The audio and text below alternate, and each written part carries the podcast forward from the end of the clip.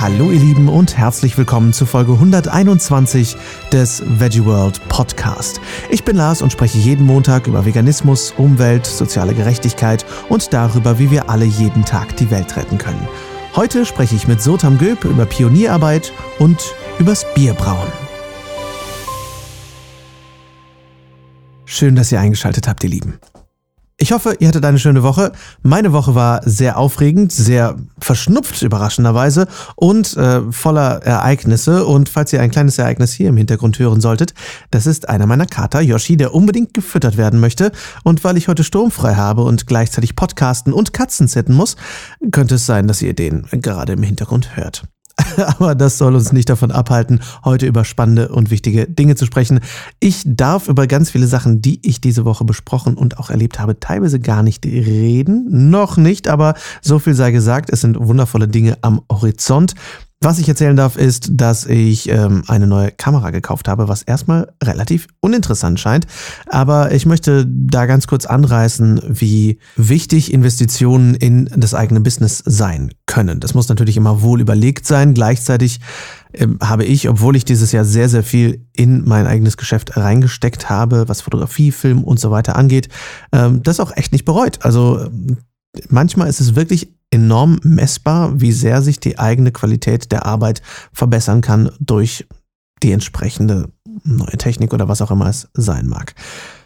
Ähm, ich habe diese Kamera, die ich mir da gekauft habe und für wegen der gerade zweites Weihnachten in meinem Herzchen klingelt, aber gebraucht gekauft und habe was alles, äh, was ich nur konnte, gebraucht gekauft und muss sagen, das ist wirklich ein Trend, der sich immer weiter fortsetzt bei mir. Ich bin da noch lange nicht perfekt, aber das einfach vielleicht als kleiner Impuls für den Anfang der Weihnachtszeit jetzt, ähm, dass wir nicht immer alles neu kaufen müssen. Auch keine Technik, selbst Technik, auf die wir uns geschäftlich verlassen müssen, können wir auch gebraucht kaufen. Also vielleicht wenn ihr Weihnachtsgeschenke im Kopf habt und unbedingt schenken möchtet. Wir persönlich äh, schenken ja möglichst wenig bis gar nichts mehr zu Weihnachten. Äh, aber das ist eine andere Geschichte, die ihr bestimmt auch schon vor einem Jahr von mir gehört habt. Ähm, wenn, dann geht es auch auf jeden Fall gebraucht. Heute spreche ich mit Sotam Göb. Sotam habe ich getroffen auf der Veggie World in Düsseldorf, wo er netterweise Pia Kraftfutter ersetzt hat auf der Bühne, die eigentlich auf dem Bühnenprogramm stand und wundervollerweise wart äh, sowohl ihr, liebe Leute, die ihr da wart, als auch Sotam flexibel genug, um einfach einen Switcheroo zu machen und äh, Jetzt hatte ich dann Sotam vom Mikrofon und habe mich sehr gefreut, denn äh, der Mann ist wirklich ein Tausendsasser und äh, ja, es hat wirklich sehr viel Spaß gemacht, mit ihm dann über dies und das zu reden und dann sogar auf Bier zu kommen und auf das selber Bier brauen. Damit hätte ich wirklich nicht gerechnet.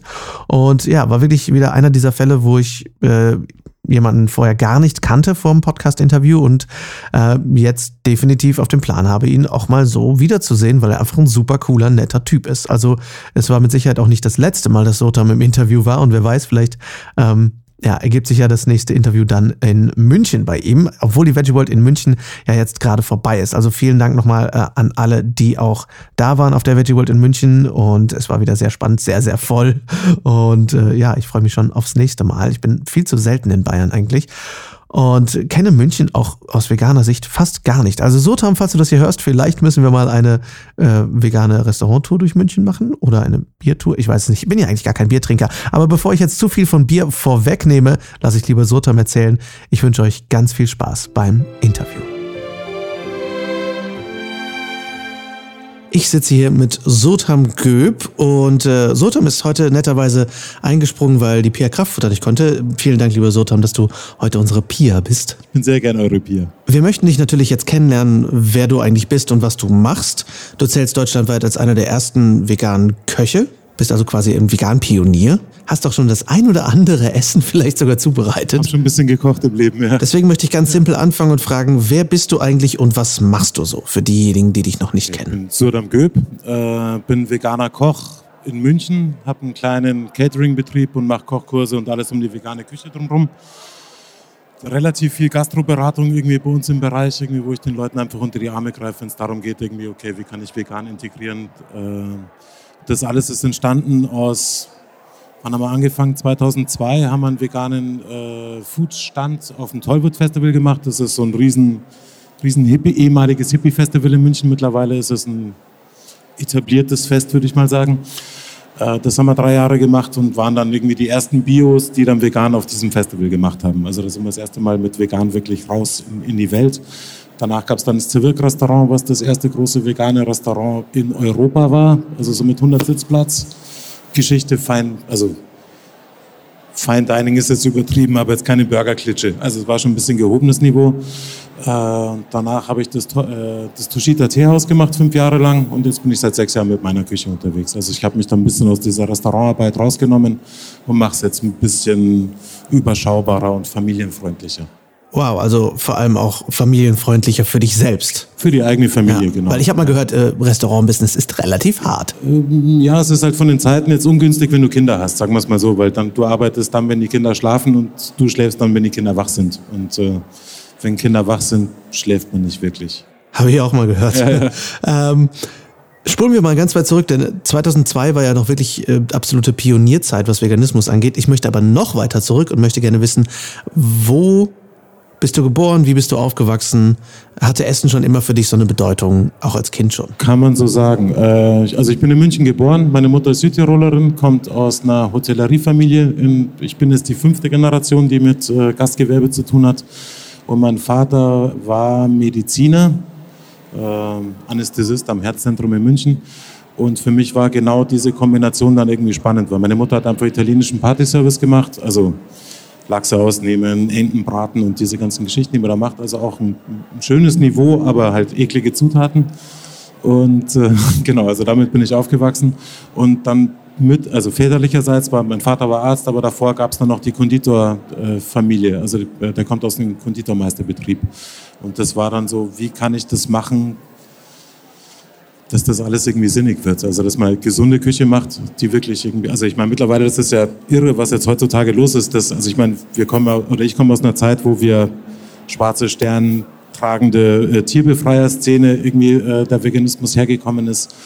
Und mittlerweile ist es ja wirklich irgendwie, ist es gut für die Welt, ist gut für die Gesundheit, das ist, wenn du lange leben willst. Und also es geht ja nicht mehr nur noch um die Tiere, sondern da ist ein großes Stück Egoismus jetzt auch mit, mit reingekommen. Sehr schön gesagt. Und, äh, was sehr schön ist. Das, also das Wissen hatte ich damals gar nicht. Also ich hatte einfach nur das Gefühl, dass das irgendwie gut ist äh, und dass es keinen Sinn macht, Tiere zu essen. Wow.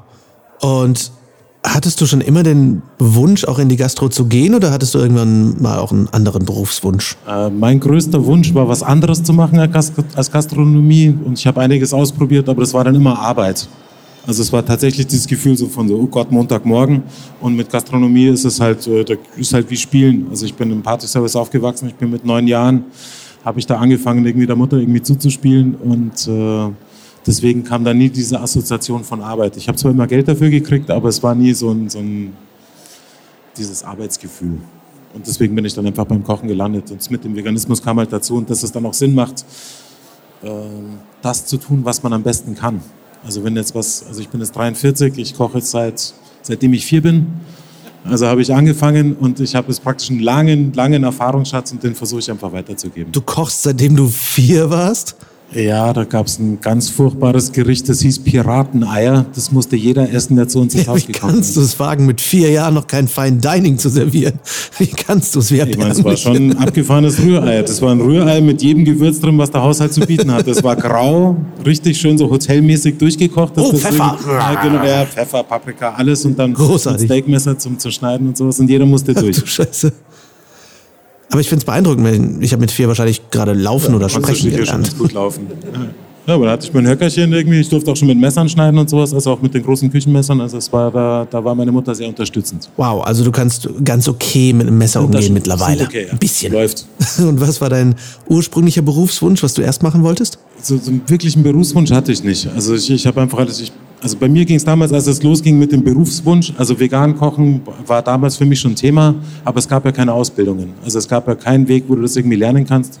Ich war schon zehn Jahre im Partyservice und dann war es jetzt wieder mit, mit Fettabscheider putzen und Kartoffeln schälen. Anfang war, war ich irgendwie, war ich mir zu schade und habe dann einfach gleich als Küchenchef angefangen und dann. Du hast gesagt, ich mache direkt Chef. Ich äh, habe da keinen Bock drauf. Ja, ich habe schon am Salat okay. angefangen, aber dann ist der Chef weggegangen und drei Wochen später war ich halt der Chef, weil ich es halt konnte. Ja, ja, das ist. Echt? Also, wenn ihr irgendwann mal selber Küchenchef werden wollt, einfach, einfach machen. Einfach früh anfangen. Einfach sagen, ähm, äh, Chef, Entschuldigung, ich, ich möchte gerne Ja, selber genau. Küchenchef sein. okay, fantastisch. Und wann kam der Moment für dich, wo du so Veganismus für dich entdeckt hast? Weil damals war das ja noch eine etwas andere Zeit, da gab es kein Social Media, da wurdest du noch nicht von Facebook oder Instagram zugeballert mit dem Thema. Nee, es gab, es gab eine ziemlich witzige Szene, die äh, Straight Edge Veganer. Ich weiß nicht, ob du das kennst. Ja, genauso aus der Zeit. Also zur Äh, Erklärung für diejenigen, die es noch nicht wissen, äh, was sind so. Straight Edge Veganer? Äh, Straight Edge Veganer. Also es ist eine, Musikszene damals gewesen in den 80er Jahren irgendwie, die in Amerika und England entstanden ist und dann mit der Vegan Society in England irgendwie zusammengekoppelt kam das dann irgendwie hoch. Und das waren einfach wilde, wilde Musik, würde ich mal sagen. Also geht Richtung Metal, Hardcore. Also sehr punkig, aber äh, ohne Alkohol, ne? punkig, Also es ist ja ohne Alkohol, ohne Drogen, oder? Äh, ke- keine Drogen, gar, gar keine Drogen. Also die Edger, die sind wirklich komplett drogenfrei. Geht dann auch so weit, irgendwie kein Kaffee, kein Tee, kein, also, und das liegt, glaube ich, so ein bisschen so Marxismus-Hintergrund, irgendwie Opium fürs Volk. Also auch extrem atheistisch angehaucht. Irgendwie, das hat sich dann bei mir später ein bisschen verändert. Ähm, und das war dann auch einfach wichtig, dann irgendwie, also da bin ich das erste Mal mit Veganismus zu, äh, in Kontakt gekommen. Also ich habe nie Käse gegessen, ich habe nie Fisch gegessen, ich habe nie Butter aufs Brot und ich habe keine Milch getrunken. Aber ich war ja kein Veganer. Also ich habe keine Zutatenlisten gelesen, ich wusste jetzt nicht, wo jetzt dann überall, weißt du, wie alles immer so reingemogelt wird, schaut irgendwie aus der Schokolade, ist halt Schokolade, schmeckt lecker, ist süß. Aber dass das jetzt irgendwie aus 70% Milchpulver besteht oder 30% Milchpulver und 40% Zucker besteht, irgendwie äh, wusste ich halt damals nicht. Und mit diesen Veganern, die ich da kennengelernt habe, bin ich dann drauf gekommen, ah wow, ihr lebt, wie geil. Weil ich durfte das, als, als Kind wurde mir Fleisch in den, in den Kartoffelbrei mit reinpüriert, weil so, mein Vater war Mediziner und damals war die Medizin noch auf dem Stand, dass wenn du keine tierischen Produkte zu dir nimmst, dass du stirbst. Und mein Vater hatte natürlich das Beste mit mir im, im Sinne, der wollte halt, dass ich lebe, deswegen hat er mich wohl gemacht und deswegen hat er mir halt das Fleisch untergejubelt oder, oder die Milchprodukte halt irgendwie. Das heißt, du mochtest äh, eh noch nie Fleisch, oder? Nee, ich bin so ein bisschen Geburtsveganer. Also dieses ganz klassische Bild, irgendwie so, du hast einen Hasen und einen Apfel, so was isst du und was mit was spielst du, irgendwie so, den Ball kullerst du durch die Gegend und beißt den Hasen. Also so genau dieses Prinzip hatte ich halt auch. Also es war halt, und ich bin ja in der Gastro aufgewachsen. Also ich, bei mir, da hing halt irgendwie der Prosciutto, der hing halt da erkennbar als Schweinehüfte. Also das war jetzt nicht irgendwie ein Zellophan verpacktes irgendwas, sondern und halt eine Rinderlende war halt einfach da und der Fisch war ganz. Also das war jetzt für mich nicht so diese Assoziation. Und Käse hat halt gestunken. Und Das stimmt. ich Butter, verstehe Butter, das bis Butter, heute Butter nicht. war schmierig irgendwie so. Also, so, also zum Backen und so habe ich das schon benutzt, aber es ist nicht so Okay. diese Klassiker halt. Ich habe ja immer so meine Theorien, wie so richtig schlimmer Stinkekäse entstanden ist, weil, ganz ehrlich, da muss doch irgendwas schlecht geworden sein, oder? Wenn da so ein Bauer irgendwie nach zwei Wochen Urlaub irgendwie nach Hause kommt und sagt, oh, oh Gott, Erna, hol mal, die, hol mal die Mülltüte. Ja, und dann reinbeißen und dann ist irgendwie so, wow, irgendwie so, oder halt richtig Hunger gehabt, Ja. ne, nichts anderes da Boah, gewesen ey. und dann merkst du halt irgendwie, dann wird es halt zur Spezialität. Ja. Ja, also das ist keine Ahnung, das ist so, als ob ich sagen würde, wir haben Samstagnachmittag, ich, glaube, ich esse heute statt Kuchen einfach mal Fugenkit, ey. Boah. Aber so ist das ja bei uns mit dem Fleisch auch entstanden. Also ich meine, schau dir mal ein Stück, also du musst halt Hunger haben, ja. Wenn du Hunger hast, dann läufst du dem Tier hinterher, schneidest den Kopf ab und isst das auf, weil du echt Hunger hast. Und dann wird es halt zur Spezialität. Also bis dann Filet Mignon dann irgendwie entstanden ist und sowas, das hat dann sicher eine Zeit lang gedauert. Aber erstmal war es einfach Hunger. Fantastisch. Und ähm, das heißt, du hast einen Straight Edge Veganer kennengelernt, hast gesagt, "Hm, das macht irgendwie Sinn für mich, also Genau, ich da bin ich irgendwie reingerutscht. angefangen. Oder jetzt fange ich einfach mal mit Veganern. Das ging dann recht schnell. Hattest du irgendwelche. Umstellungsschwierigkeiten oder hast du irgendwas vermisst noch? Nee, vermisst habe ich, also ich habe ja schnell, also vermisst habe ich gar nichts. Und damals war ja doch witzig, es gab, was gab's denn? An Ersatzprodukten, es gab Sojamilch, es gab äh, Ich Tofu. würde sagen, gab es da überhaupt Sojamilch? So zu Ja, es den, gab zu den Sojamilch. Zeiten, wie, wie war das so damals? Ich habe auch noch auf dem Dorf gelebt, irgendwie, da gab es irgendwie vier Kilometer weiter, gab es ein Reformhaus, irgendwie, da bist du dann ich hingerannt. sagen, in Bayern, ja, ja. also Ja, wurdest genau. du zum Abschluss freigegeben, als, als du gesagt hast, du bist vegan? Also, äh, man sagt's ja nicht. Also man, man hat sich da jetzt nicht wirklich geoutet, sondern hatte sein Tütchen Studentenfutter dabei gehabt und hast halt dann unterwegs, hast halt dein Studentenfutter und Pizza ohne Käse und so weiter irgendwie und hast halt irgendwelche Geschichten erfunden. Also da hast jetzt in der Szene hast dich natürlich irgendwie so, hey, ja, bist du auch Veganer? Ja, klar Veganer und so, nicht Vegetarier, ist Quatsch. Milch ist weißes Blut und so böse Sprüche gab's dann irgendwie und äh, und sonst irgendwie, wenn man normal im sozialen Umfeld war, es ist, da, damals war man schon ganz schon asozial irgendwie so als Veganer. Also nicht im Sinne von asozial Assi, sondern es war schwierig, soziale Kontakte irgendwie aufrechtzuerhalten. Also weil Krass. Und ist einfach Und ähm, wie hast du dann letztendlich umgestellt damals, als du nicht einfach in einen Rewe reinlaufen konntest, um dir was auch immer zu holen? Genau, also die Szene, die Szene war erstaunlich geil connected. Also die waren wirklich, ja, ja. Also es gab dann irgendwie, also gab ja kein Facebook, aber es gab Brieffreundschaften, wo dann die Briefmarken immer wieder mit, mit Pritzstift eingeklebt wurden, weil wir hatten ja alle keine Kohle. Dann konntest du den Stempel von der Post wieder runter machen und konntest die Briefmarke wieder verwenden und sowas. Und dann hast du dich einfach irgendwie in ganz Deutschland und Europa irgendwie schon irgendwie vernetzt gehabt. Und dann über die Tierrechtsszene, die war ja damals schon irgendwie recht lebendig. Und da hast du halt auch die Informationen bekommen, irgendwie auch über die E's und so weiter. Da gab es dann so kleine Booklets auf den Konzerten zu kaufen, die halt im Copyshop gemacht wurden. Und also war sehr viel Do-it-yourself, DIY-Szene, wo sich die Leute untereinander informiert haben. Und dann hast du halt einfach die angefangen, Zutatenlisten zu lesen. Ja. Also, und dann warst du echt erschüttert. Krass. Ja, der Björn Moschinski hat mir erzählt, dass sie damals irgendwie nach Prag runtergefahren sind und da dann irgendwie so die Trockenschnetzel geholt haben und die dann so nach Genau. Deutschland zurückgekarrt haben.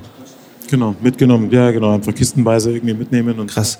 Äh, und wann kam für dich so dieser Moment, wo du gesagt hast, ich möchte Chefkoch sein, ich möchte vegan kochen? Also gerade vegan kann das ja nicht so einfach gewesen sein damals, oder? Also der erste Job war auf alle Fälle reine Geldnot. Äh, also mal wieder von zu Hause rausgeflogen, weil ich war ja ein Punker und so, die fliegen ja gerne von zu Hause raus. Und bin dann, äh, habe einen Job gesucht und habe halt einen Job als Koch gefunden. Wie gesagt, erst am Salat und ein paar Wochen später war ich halt der Küchenchef. Und nachdem es halt keine Arbeit war, war das einfach easy. Der Wunsch dann wirklich damit irgendwie nach draußen zu gehen und das groß zu machen und da mich wirklich dahinter, dahinter zu klemmen, kam erst deutlich später, irgendwie so mit, mit 25 oder sowas, dass ich dann gesagt habe, so, nee, das ist jetzt mein Beruf, das will ich machen, damit will ich in die Welt, ich will Leute inspirieren, ich will denen zeigen, dass das anders geht und damals war ja CO2 und, und sowas, das war ja noch alles wurstig und das war ja noch gar nicht wichtig.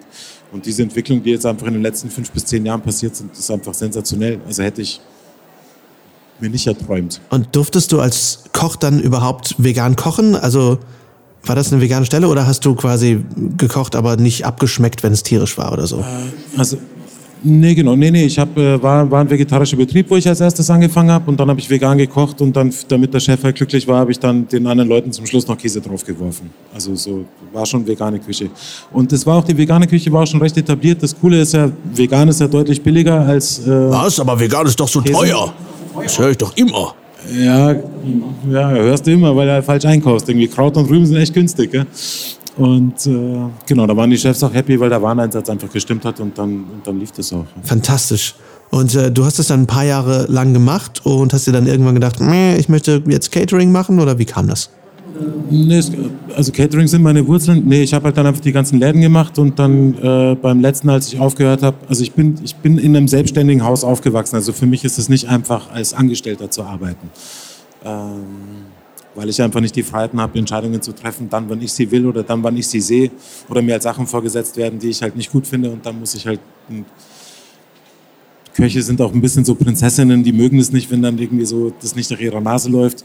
Und Veganer sind noch schlimmer und sowas. Also da, genau, das war halt irgendwie ein easy Weg für mich, mich selbstständig zu machen. Also ohne jetzt irgendwie wieder ein Restaurant aufzubauen, wo du viele Sachen brauchst, irgendwie, damit es wirklich läuft, brauchst du ein- eine Location, du brauchst einen Haufen Geld, du brauchst das Personal, du brauchst noch viel mehr Köche. Catering-Betrieb kann ich in einem kleinen Familienbetriebsrahmen irgendwie betreiben, damit das irgendwie geht. Und habe halt auch Zeit für sowas wie hier oder äh, Bücher machen und so weiter. Das wäre in einem Restaurant gar nicht möglich. Würdest du Menschen immer noch heute ermutigen, ein Restaurant aufzumachen oder würdest du denen sagen, lass das auf jeden Fall bleiben oder? Nö, Das mache ich jetzt nächste Woche mit dem Plant-Based Institute. Habe ich zwölf Ah, Teilnehmer, denen ich äh, das auf alle Fälle ans Herzen lege, äh, ein Restaurant aufzumachen. Was wären Tipps, wenn wir ein veganes Restaurant aufmachen wollen oder wenn wir schon eins, eins haben und das Konzept verfeinern wollen? Was sind so deine Tipps für Menschen mit veganer Gastronomie oder Plänen? Also, dass die Zeiten von wer nichts wird, wird, wird, sind auf alle Fälle vorbei. Also, weil dir dein alter Job nicht gefallen hat. Also, musst du schon lieben, wenn du ein Restaurant machen willst. Äh, also, erstmal, das Herz muss am richtigen Fleck sein, dass du das wirklich machen willst, weil die ersten paar Jahre sind.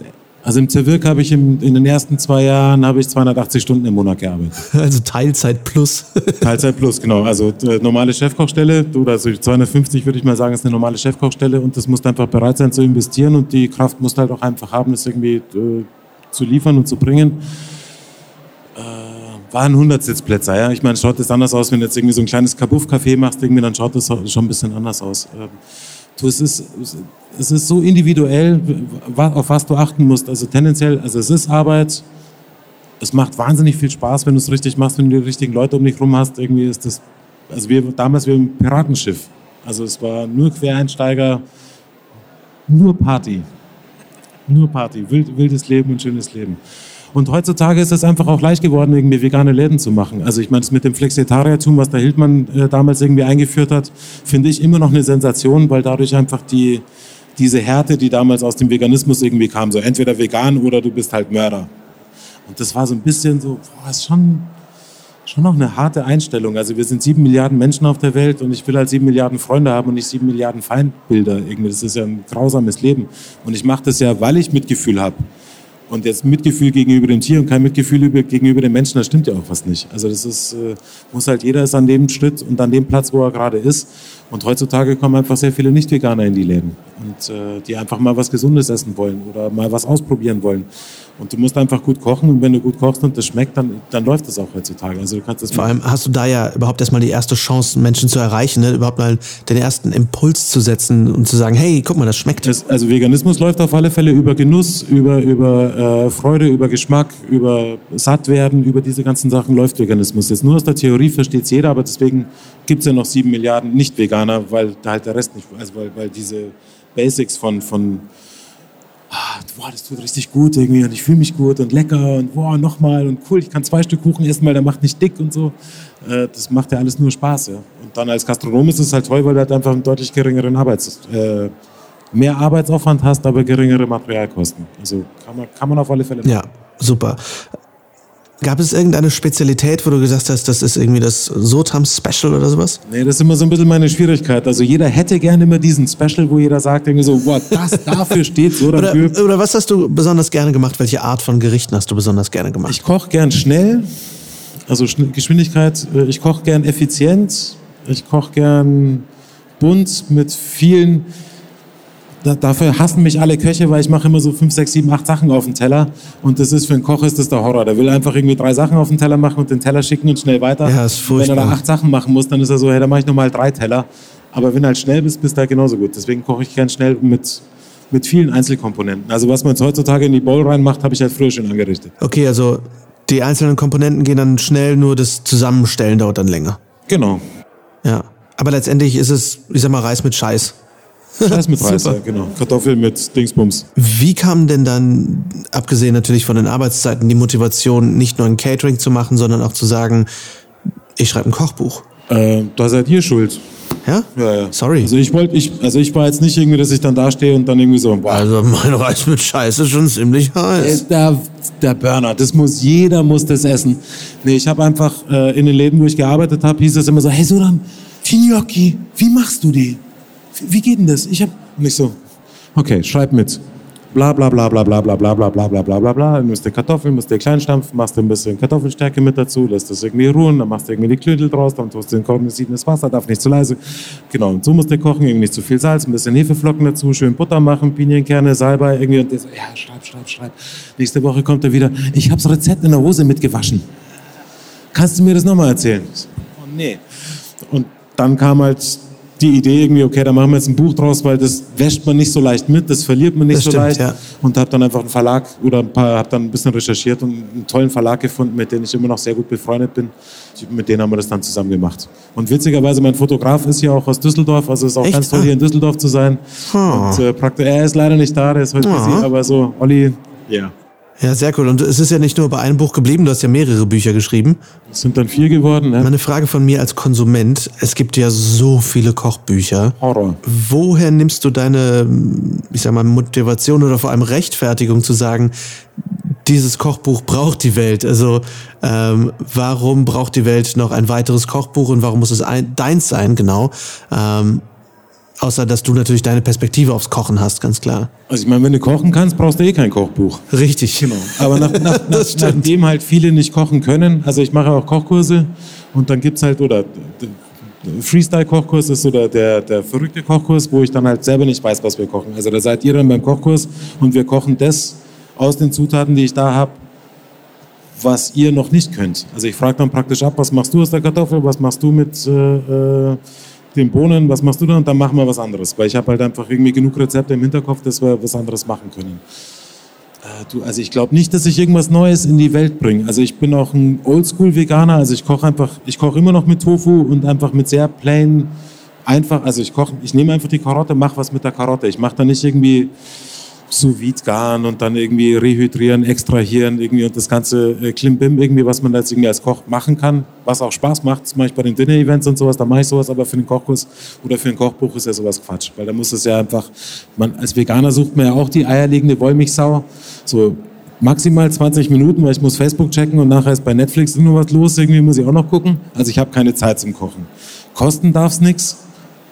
Äh, es muss sensationell schmecken und mich auf alle Fälle mit allen lebenswichtigen äh, Vitaminen und Spurenelementen irgendwie versorgen, dass ich einfach für mein Leben lang topfit bin. Aber es darf nicht mehr als 2 Euro kosten und es muss in 20 Minuten fertig sein. So dann. Go. Ja, das ist cool. Das ist die reguläre Küche, das überhaupt nicht muss. Aber die vegane Küche muss das können.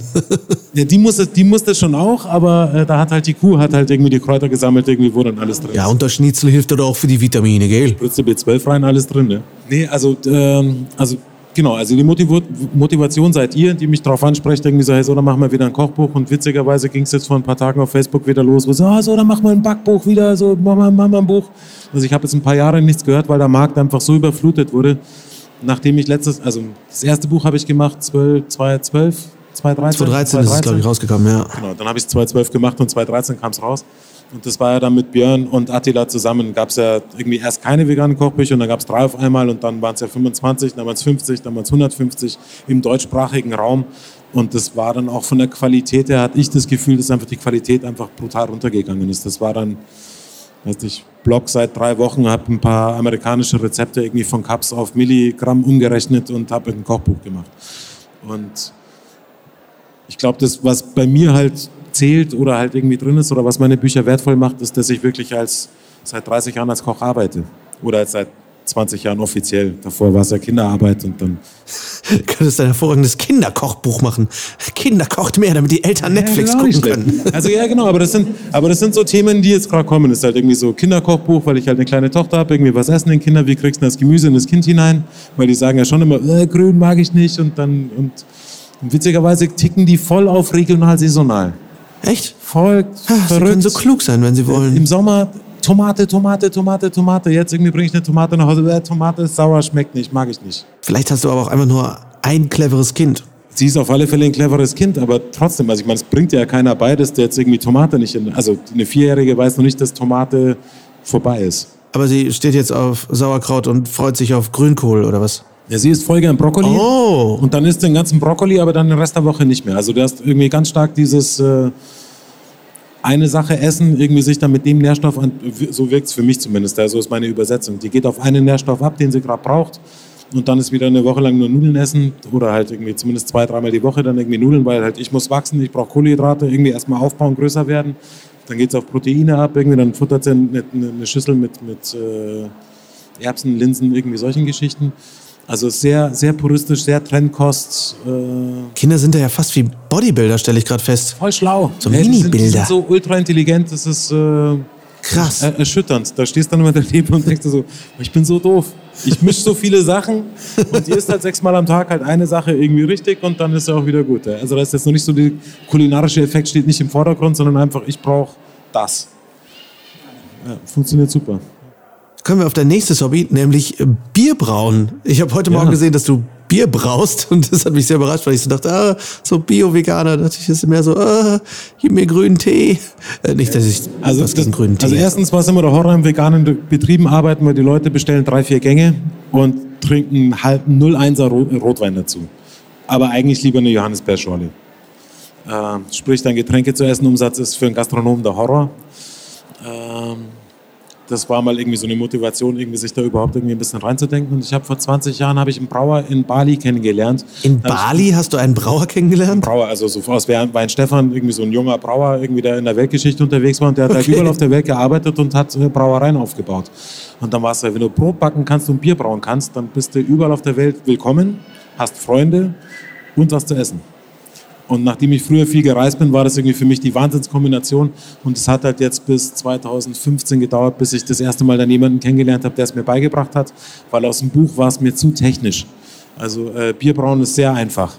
Also es ist wirklich Ja, kannst du bei dir in der Küche machen irgendwie. Das können wir hier, also wir könnten auch hier Bier brauen, dauert halt irgendwie zehn Stunden. aber äh, das war mit zehn Stunden? Ja, halt mit dem Einmeischen und Läutern und die ganz, ganz Aber nicht Prozesse. irgendwie vier Jahre lagern. Ich kenne mich übrigens sehr also gut aus mit Bier, wie man. Also normale, normales Bier lagert irgendwie bis maximal sechs Monate, dann wird es schlecht und du schmeckst es auch. Äh, selbstgebrautes Bier habe ich jetzt neulich das äh, vier Jahre altes Bier getrunken, es war tipptopp. Also da ist ein, okay. ein, unglaublicher Unterschied irgendwie von, aber das, was ich beim Bierbrauen das Spannende finde, ist dieser Wandlungsprozess. Also ich meine, also wenn ich jetzt mal so ein Thema irgendwie machen kann. Also oh ja, so eine Beobachtung irgendwie, die ich irgendwie hatte. Es gibt, es gibt ja uns Menschen mit Herz-Kreislauf-System oder die ganzen Tiere und so weiter. Das hat ja immer ein Herz-Kreislauf-System, da ist ein Muskel, der pumpt irgendwie deine Säfte irgendwie durch und dadurch funktioniert die ganze Maschine. Ja? Oder funktioniert dieses, das Leben. Dann gibt es die Kapillarsysteme.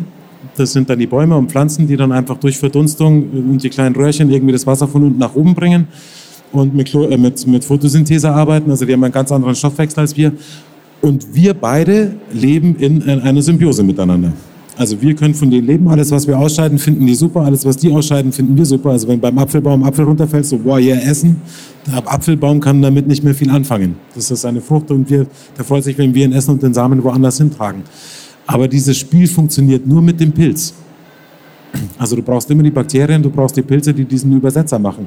Und das ist was, was jetzt bei uns oder in, in der veganen Welt irgendwie überhaupt nicht irgendwie äh, äh, oder in unserer Gesundheitswelt oder wie wir alles irgendwie gerade betrachten, ist das Myzel wird noch nicht genug beleuchtet. Liegt vielleicht daran, dass das Myzel gern nicht beleuchtet wird und sondern im Dunkeln lebt. Aber das ist das größte Lebewesen auf der Welt, ist eigentlich der Pilz, der alles irgendwie durchzieht. Und dieser Wandlungsprozess, was der Pilz macht, also was die Hefe macht, dieser einzellige äh, Pilz, was der mit, der Hefe, äh, mit dem Zucker macht, was in dem Getreide drin ist, ist für mich einfach ein, ein göttlicher Prozess, den du beobachten kannst und dann einfach merkst, so, wow, also was, was daraus passiert. Also, dass die Mönche auch irgendwie Alkohol getrunken haben zur Fastenzeit, machen wir immer unsere Witze drüber, ja. Aber die haben dann einfach wirklich ein Bier getrunken und die haben sich jetzt nicht den ganzen Tag irgendwie zugeschüttet, sondern die haben in der Früh und am Abend Bier getrunken und sind danach ins Gebet und in die Meditation damit gegangen. Ja. Also, das bringt dich, also, es ist eine bewusstseinsverändernde Geschichte, die dich dann auch offen macht, um was wahrzunehmen, was du halt normalerweise nicht wahrnimmst. Wie die Blondine an der Bar das ist jetzt wie, was jetzt irgendwie bei uns irgendwie heutzutage daraus passiert ist. Das ist ja, aber das ist einfach eine, eine, eine Verblödung von dem eigentlich sensationellen Phänomen, ja, dass du halt einfach was wahrnehmen kannst, was du normalerweise nicht siehst. Und da sind ja Pilze im Allgemeinen bekannt dafür, aber es gibt ja auch die, die einzelligen Pilze wie die Hefe, die halt dann Alkohol und Kohlensäure irgendwie aus dem Zucker irgendwie macht. Und das ist für mich ein ganz, ganz spannendes Ding. Deswegen mache ich auch den Käse und beobachte dann irgendwie, was die Pilze damit machen.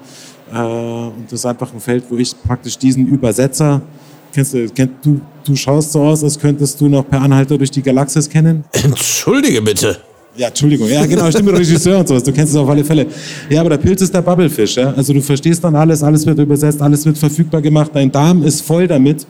Du könntest dann die ganzen Nährstoffe, die du dir irgendwie toll vegan in, in deinen Smoothie-Mix irgendwie reingemacht hast, ohne die, ohne die Bakterien und ohne die, ohne die Flora, könntest du praktisch nichts von dem aufnehmen, was irgendwie da ist und du wärst einfach tot. Und, äh, ich finde das echt das geil, weil du Bier wieder sowas, so eine Wertschätzung gibst, die ist halt so in der modernen Welt so sehr durch die Massenproduktion, wie du auch schon gesagt hast, ähm, genau, ja. sehr verloren hat. Ne? Und du hast mir eben vor dem Interview auch erzählt, wie viel Bier du eigentlich brauchst. Also äh, vielleicht magst du das mal teilen. Wie viel Bier brauchst du denn? Gestern habe ich die leeren Kästen alle hochgestellt. Also seit Anfang des Jahres sind jetzt irgendwie drei Hektar bei mir im Laden durchgegangen. Also es sind 300, 300 Liter.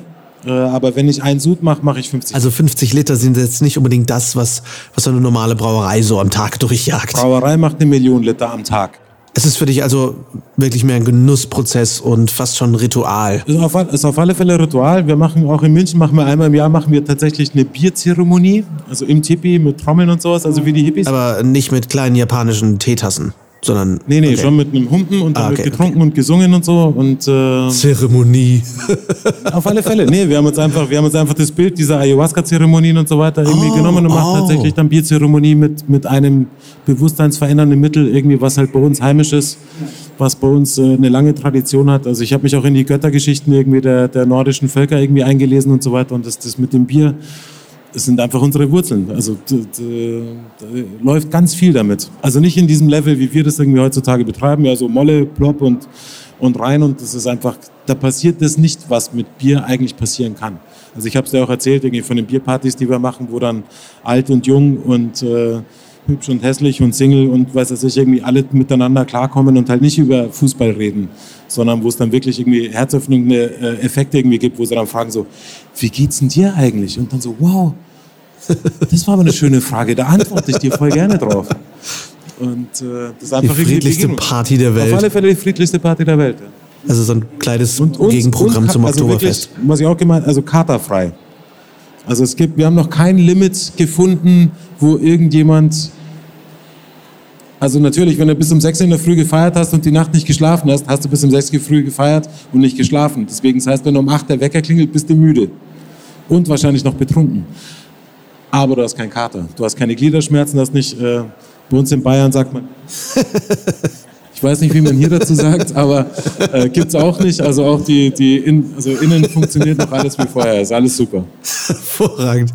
Und das Bier schmeckt wahrscheinlich auch ganz anders als so ein klassisches Flaschenbier. Ich arbeite halt viel mit Wildkräutern, schmeckt auf alle Fälle anders als normalerweise und ich mache nur Starkbier, weil die Arbeit ist dieselbe. Ob ich jetzt einen 4%er mache oder einen 8%er, bleibt gleich, aber man muss weniger oft aufstehen. Ist ja auch ressourcenschonender dann, wenn du nicht mehr so viel Wasser verbrauchst. Ne? Genau. Ja. Nee, aber es ist, das äh, nee, ist auch die, die Hauptmotivation. waschen, also tatsächlich. Also es ist ein irre Aufwand, irgendwie das in die Flasche reinzubringen und der Prozess dauert einfach zehn Stunden. Ob ich jetzt dann doppelt so oft danach zum Kühlschrank gehen muss oder nicht und dann ist halt ein Feierabendbier, ist auch wirklich ein Feierabendbier. Du trinkst eins. Feierabend. Und Feierabend. Fantastisch. Ja, sehr schön. Okay, ich glaube, wir müssen langsam äh, zum Ende kommen. Äh, zwei Fragen. Was hast du so in der Zukunft vor? Was sind deine Pläne? Hast du überhaupt welche? Bei, bei mir geht es jetzt irgendwie darum, irgendwie die Familie mehr zu integrieren in meinen Betrieb. Also meine Schwester hat jetzt vor einem Bisschen Jahr bei mir wieder angefangen. Bisschen Super. mehr Kinderarbeit, ne, die ist schon ausgewachsen. Die ist ein bisschen meine, meine große Schwester. Und dass meine Frau wieder mehr mit reinkommt, äh, die jetzt ja auch viel mit, mit Kind beschäftigt war. Und dass bis da einfach wieder München, also ich war jetzt ein bisschen zurückgezogen einfach die letzten vier Jahre und habe einfach wirklich nur Catering gemacht und meine Kurse. Und dass ich wieder anfange, irgendwie auch für die Außenwelt zu kochen. Also dass ich... Äh, München fragt jetzt einfach an, dass ich einen Kuchen back und dass ich die dann irgendwie ausfahre und betreibe. Ah, genau. Und wir haben eine kleine Firma, äh, Samadi nennt sich die oder Samadi Food. Also wir machen Instant Chai und äh, so ein bisschen Gewürzpasten, vernünftige vegane Convenience. Also wo ich auch sage, irgendwie, das finde ich gut, weil das ganze plastikverpackte Zeug, was es ist nicht meine vegane Convenience-Welt irgendwie von, von der ich lebe. Und dass wir die Firma einfach ein bisschen äh, weiter nach, nach vorne bringen. Sehr cool. Wo kann ich euch denn finden, wenn ich euch äh, suche, offline oder online? Oder jetzt Bierzeremonie oder, oder Chai? Im, im Internet. Äh, genau, also eigentlich sind die Informationen bei mir über die Webseite irgendwie verfügbar und sonst halt Facebook, Instagram und so weiter kriegt man auf alle Fälle die Infos, was wir gerade machen. Und wie heißt diese Webseite? sodamskitchen.com. Also okay, Sodam mit Dora Heinrich. Okay, sehr gut. Allerletzte Frage. Momentanes Lieblingsessen? Nudeln mit Tomatensauce und Bisonfleisch. Wahrscheinlich, aber das ist durch meine Tochter Wirklich? inspiriert. Nee, ich glaube, das Geiste, was ich gerade mache, ich bin mega fasziniert gerade von dem Tiramisu, den ich mache, weil das meine Mutter, die Italienerin, die, wo ich jahrzehntelang irgendwie so, das ist unser Familienrezept und da, da, da, die hat mir nicht geglaubt, dass da kein Mascarpone drin ist. Oh, das heißt, Das bin ich, da bin ich so ein bisschen stolz Sieg. drauf. Irgendwie so. Ja, das ist schon geil. Also ich mache auch so eine Mousse Schokolade irgendwie aus zwei Zutaten. Das war ja auch damals ein Unfall. Das, also es war mir so, ah wow. Wir wollten eigentlich schaumige Schokosauce machen, aber es ist Mousse Schokolade geworden. Und wenn es halt der Franzose ist und sagt, das ist Mousse Schokolade, dann ist es Mousse Schokolade. Und wenn die italienische Mama sagt, das Geil. ist Tiramisu, dann ist es Tiramisu. Also so, das ist einfach für mich der, der also entweder ich koche Gemüse, so wie es für einen Veganer, wie sich das gehört. Und wenn ich irgendwas mache, was so einen Namen hat wie Tiramisu oder Mousse Schokolade oder solche Sachen, dann muss es einfach so gut sein, dass der, der ist gebürtig, der damit aufgewachsen ist. Wenn der nicht checkt, dass es nicht vegan ist, dann mache ich es auch und koche es auch für andere Leute. Dieses so, ah, veganisch, aha, ja, musst schon krank sein, gell, damit das ist. Irgendwie so, das Ja. meine ich. Also das so funktioniert die Welt einfach nicht. cool. Vielen Dank, dass du mir jetzt massiv Bock auf Tiramisu gemacht hast. Cool. Ja. ja, es gibt auch Bio-Amaretto mittlerweile. Ne? Also es ist ja so, also Oh, sehr gut. Sehr cool. Dann vielen Dank für deine Zeit. Sehr gerne, Vielen Dank, Lars. dass du mir jetzt sogar Bock auf Bier gemacht hast, wobei ich eigentlich überhaupt kein Bier mag. ja, musst, ich habe leider keins dabei, aber musst, ah genau, äh, wer mal mit uns feiern will, alle, die beim Newsletter angemeldet sind bei uns auf der Webseite, die kriegen einmal im Jahr gibt's bei uns Freibier im Laden. Okay. Also wenn ihr mal Bock habt, nach München zu kommen und euch mal ordentlich einen hinter die es gibt auch, man kann hinten parken mit Wohnmobil oder ein Hotel um die Ecke. Auf jeden Fall nicht mehr irgendwie mit dem Auto danach irgendwo hinfahren, aber ihr seid herzlich eingeladen, mal zu feiern. Das ist dein Feierabendbier. Und wenn ihr jetzt äh, Lust auf ein Feierabendbierchen mit Sotam habt und mehr über ihn und seine Arbeit und sein Bier erfahren möchtet, natürlich aber auch über sein Essen, dann schaut natürlich in den Shownotes nach Sotams Kitchen. Das lohnt sich auf jeden Fall. Und natürlich, wenn ihr vegane Caterings braucht, dann ist Sotam euer Mann. Ich muss sagen, ich könnte mir schon ganz gut vorstellen, mit diesem Tausendsasser mal zusammen zu kochen und dann abends äh, auf ein Bier irgendwie durch seinen Garten zu Lust wandeln oder sowas und dann ein bisschen, keine Ahnung, ich glaube, mit dem kann man ganz gut Schabernack treiben. Und ja, da sind wir wieder in meiner Serie aus kuriosen Worten, denn Sotam ist in der Tat ein Tausendsasser. Ich fühle mich sorry, bei dieser Serie noch etwas ungelenk und ein bisschen wie die Sesamstraße, aber ich finde es halt auch irgendwie cool. Ein Tausendsasser, was der Sotam nämlich ist, ist ein Multitalent, also jemand, ein Hans Dampf in allen Gassen, wie man auch sagt, der viel gleichzeitig kann, der viele verschiedene Talente hat und ähm, allerlei Schabernack kann man auf jeden Fall mit ihm treiben, denn Schabernack ist ein Streich. Ich muss sagen, ähm, Schabernack wird auch manchmal als strafwürdige Tat oder Verbrechen interpretiert, laut Duden zumindest. Also ich glaube, mit Sotam kann man aber sehr, sehr gute Streiche spielen. Also das auf jeden Fall. Und äh, durch seinen Garten Lust wandeln bedeutet nicht, was ihr vielleicht denkt, sondern langsam durch seinen Garten spazieren. Das ist nämlich Lustwandeln. Und das war die zweite Episode unserer kleinen Sesamstraßen-Ausflugsnummer, die wir so haben.